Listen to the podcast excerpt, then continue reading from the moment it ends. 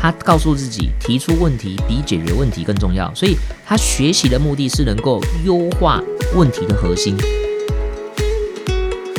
他能够呢保持这样子的机动性，就是他有跨领域的学习，他不会只是在一个产业点上面做学习，他会呢跨各个产业、各个领域，因为他就觉得需要多元性的思维。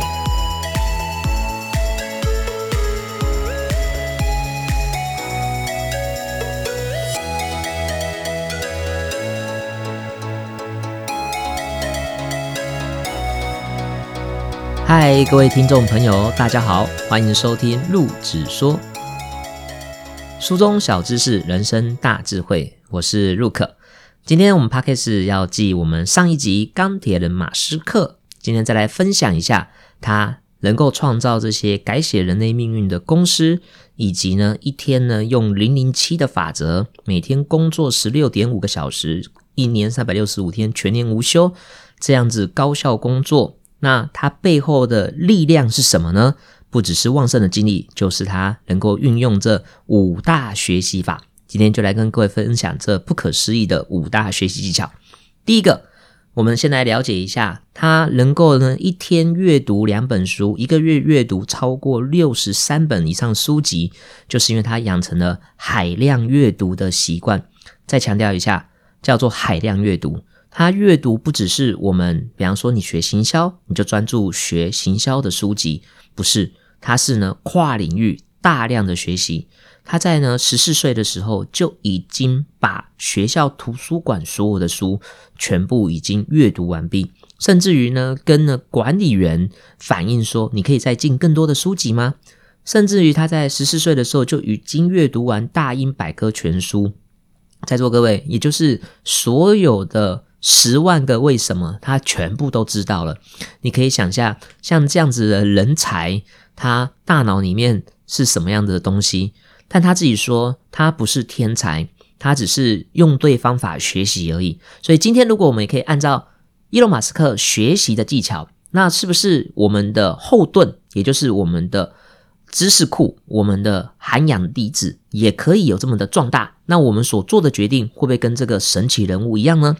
所以呢，除了海量学习，他特别强调一个重点，就叫做提出问题比解决问题更重要。我再强调的是，提出问题比解决问题更重要，因为大多数的人总是问错问题。我举我们在课程中常常去帮助学员改善的第一个就是财务状况。他会跟我们反映说：“老师，为什么我那么穷？为什么做什么事情都不成功？”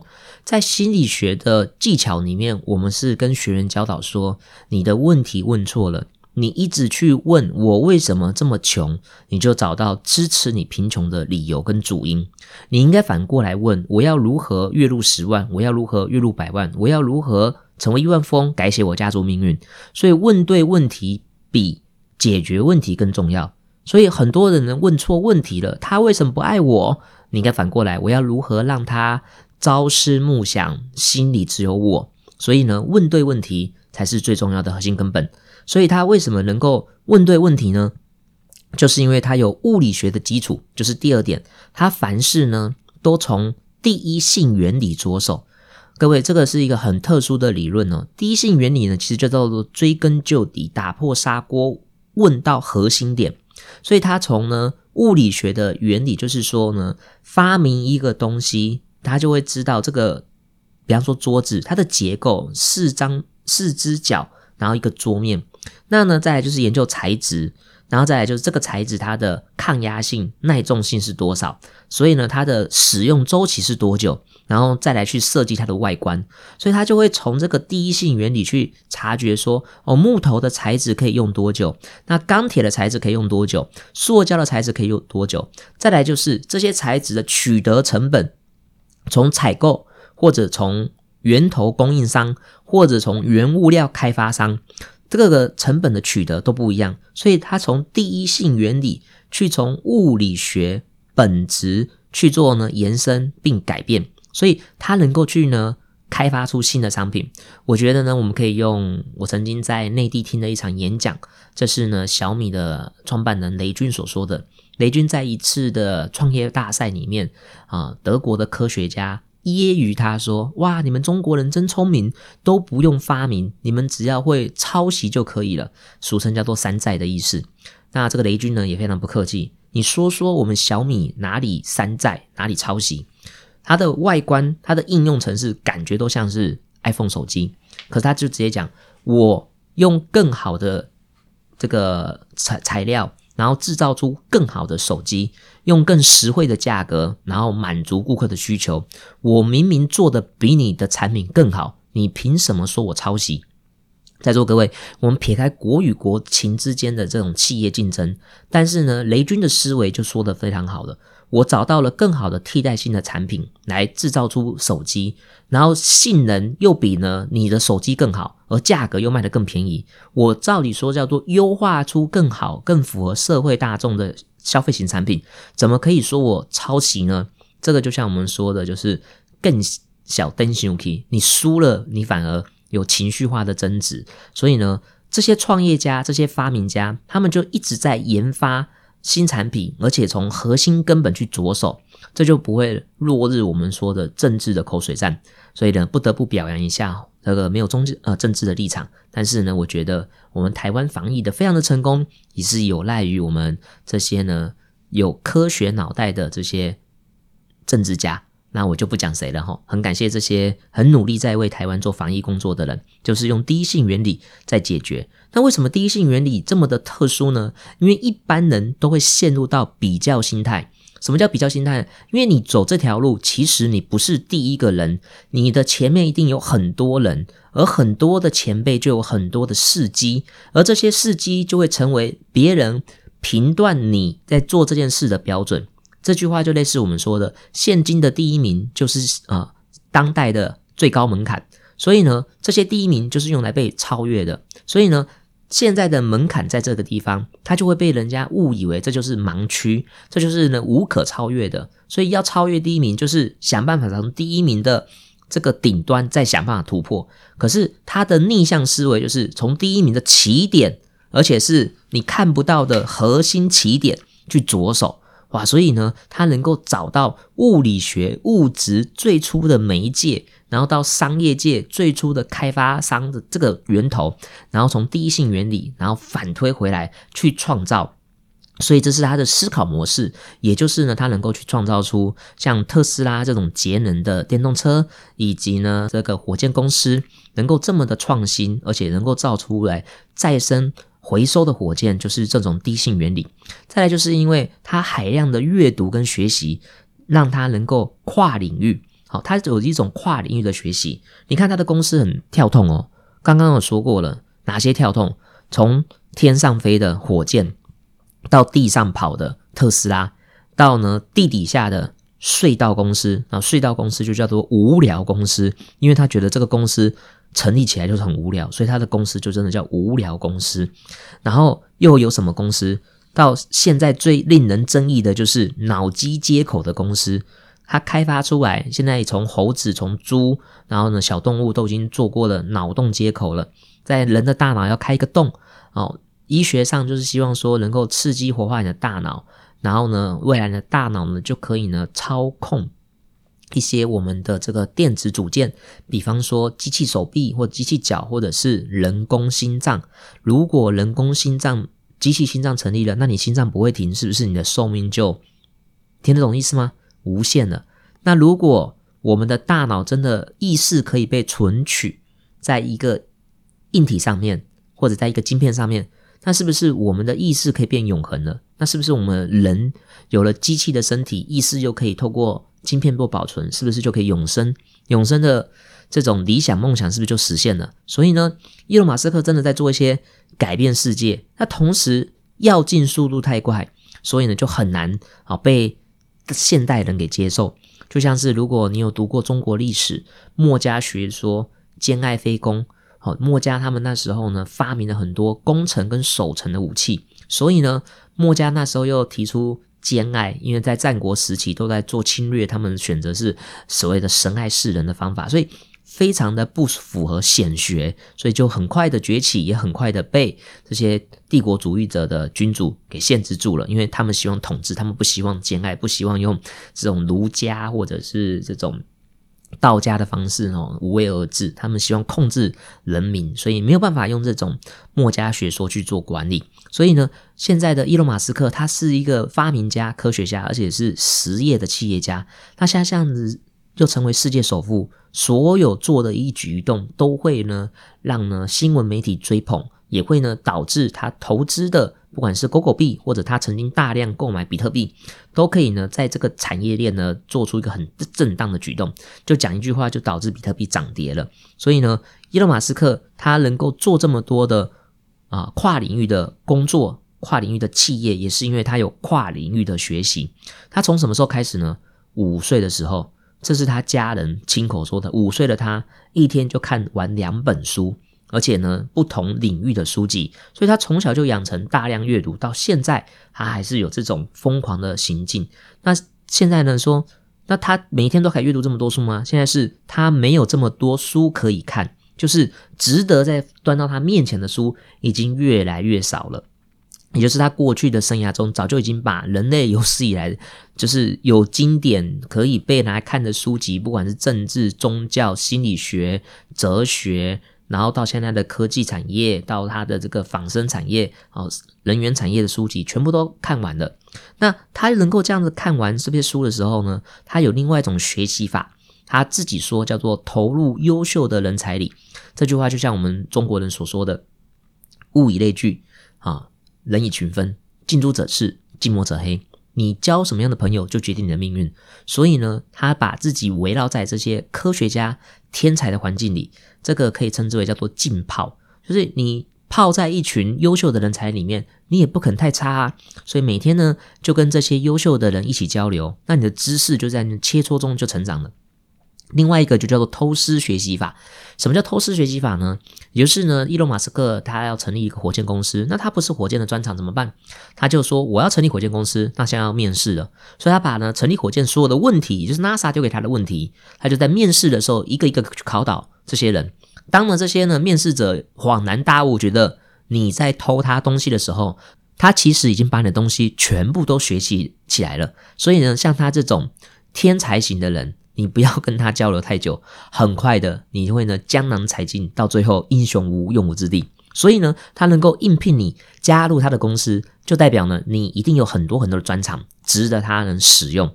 所以呢，如果你是优秀人才。赶快去投履历表吧，他一定呢很愿意跟你在一起打拼。那当然，像他这样子的工作狂，在上一集你听到了，跟他在一起是很辛苦的。但是你所做的一切是为了人类而改变命运的事情，一切都值得，是可以被你的子子孙孙拿来做歌颂的。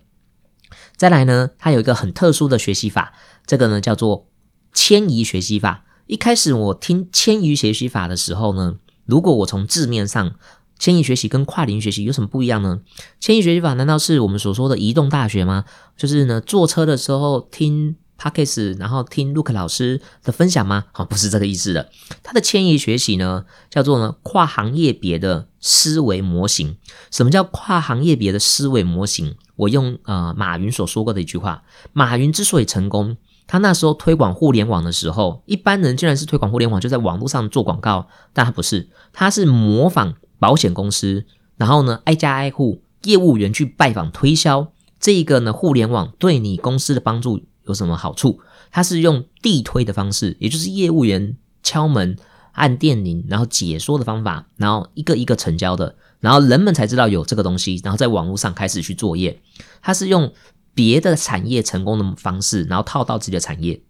所以迁移学习法其实就好比说，你把。别的产业成功的模型研究起来，套到自己的产业，所以你必须要有看到大量的案例，所以大量的案例又称之为叫做对比法。什么叫对比法呢？就像是你今天要发明一支笔，好，可能是触控笔，那你呢，把你的自己公司的一百种触控笔拿出来。然后呢，比对，然后去研发新的触控笔。我应该说，你公司历届研发的触控笔，然后呢拿出来，然后一直想要研发新的触控笔，还是呢，你把市场上一百大或者是每一年最畅销的触控笔全部都买一支回来，然后让公司的人一起头脑风暴去想，我们从触控笔的功能怎么改变，然后呢它的性能怎么提升，它的呢价格怎么降低。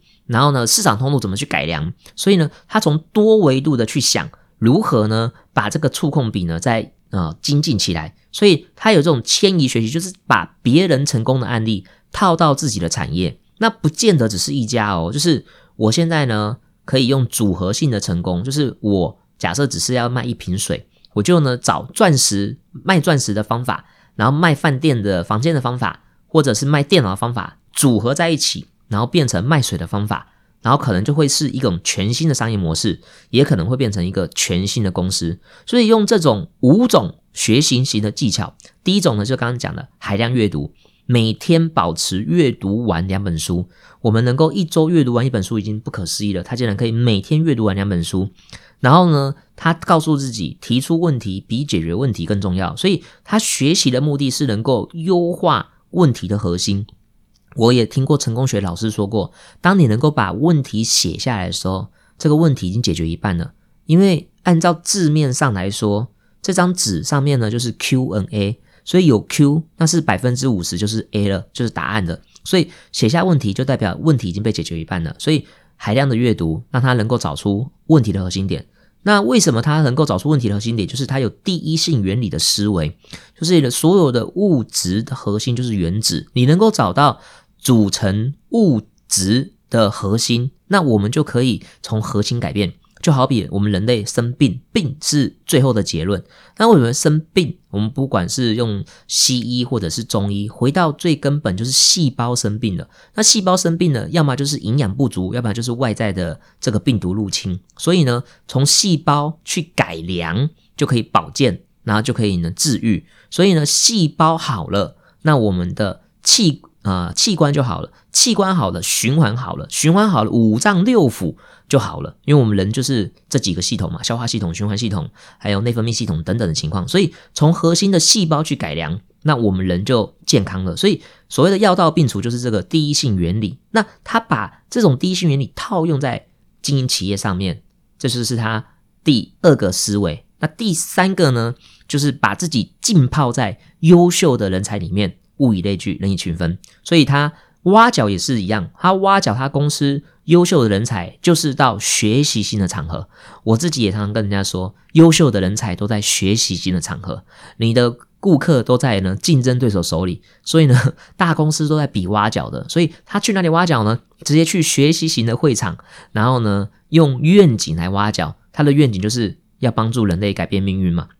所以他成立了绿色能源的公司，成立了宇宙开发火箭的公司，都是要帮助人类改变命运的。所以他能够呢保持这样子的机动性，就是他有跨领域的学习，他不会只是在一个产业点上面做学习，他会呢跨各个产业、各个领域，因为他就觉得需要多元性的思维。最后一个就是迁移学习法，迁移学习法我可以用行销学来说的，就是行销界没有秘密，这个你的竞争对手。他呢，公司开在哪里，你就在他对面开一家。他呢，上个月做什么行销策略，你这个月就做一样的。所以，我们行销学有一句话叫做：只要有人卖，我就买。当我买了这个产品之后，我就会体验到他成交我的流程。他成交我的流程，我就可以模仿起来。最后，我就继续学习他服务的流程，我就会提供更高等值的服务。那我的顾客就会呢，诶，对我。跟那一家的忠诚度是一样的，所以我今天如果能够挖到他的客户或者找他的客户，我是不是就可以把他的客户变成我的客户？同样的逻辑，他就是把别的成功案例，然后一个一个套用在自己的公司，然后呢变成一个新的领域。所以以上呢这五个学习技巧，到了第六种，第六种是横空出世的，就这五种技巧的目的就是为了要出来第六种，第六种叫做独立的领域。哦，就是我用的这五种啊，应该讲说，伊隆马斯克不是我哈，就是马斯克他说他把这五种方法用完之后，你怎么验证你自己？学校里面叫做考试，他的验证就叫创业，因为他从国中就创业了，所以他大学毕业时的时间，他没有大学毕业，大学读两天，他大学毕业的时间二十二岁，他的公司就卖了三亿美金，各位你可以想象吗？三亿多美金相当于一百亿台币。很好用的钱呢，既然呢，一个大学毕业的年轻人就拥有了一百亿台币，跟他弟弟两个人独分。然后呢，他所有学习的方法就会用这种方法，我们称之为叫做输入等于输出。因为如果你在电脑键盘上打上 A B C，荧幕上就会出现 A B C 嘛。如果你在你的手机输入你的名字，那荧幕上就会出现你的名字。所以验证你有没有学到的方法，他的方式就是创业，而他创业的领域就是整合了这些东西，然后独立去创业。所以它每一个东西其实是连贯的，好，每一个产业都是互相连贯的。所以它的输出方法就叫做创业，就是我验证我学习所有的总和，就是开一个公司。而这个公司就是要来实现梦想，改变人类的命运。哇，它完完全全做到我们学所讲解的学习三部曲：学、做、教。运用这五大学习法：海量学习、第一性原理、投入优秀的人才环境、跨领域学习、轻易学习。第六个，独立领域的输出，目的就是开一个公司来验证自己所学。亲爱的听众朋友。如果你也可以像他这么偏执的学习，然后从国中就立志要改变世界，然后呢，从赚到钱之后成为亿万富翁，然后继续开公司，你真的大可可以环游世界，陪伴你的家人去过你美好人生。但他坚持实现自己的梦想，就算失败，他说的没有所谓的失败啊，也不是所谓的暂时停成功。他说失败就是自己的选择，因为。你可以选择成功，你为什么要选择失败呢？那我想要用我之前在 p o d c a s t 也讲过这句话，这是我们非常有名的喜剧演员金凯瑞说过的一句话。他说：“就算上班做你不愿意的事情，也可能会失败。那为什么不去做你自己喜欢做的事情呢？人生只有一次，那就选择精彩吧。”今天呢，分享钢铁人马斯克，希望各位呢不要只是把电影中的钢铁人这种呢啊玩世不恭。然后呢，桀骜不驯的这种感觉来形容伊隆马斯克，他其实是一个非常爱家啊，爱他的老婆、爱他小孩的人。因为他是出生在一个不健全的家庭，所以他对家庭的成员其实是有亏欠的。而且他一天工作这么高的时间，甚至于他也提倡了多元选择性的工作法，也就是一心多用的工作法。所以呢，他对家人是无微不至的呵护的。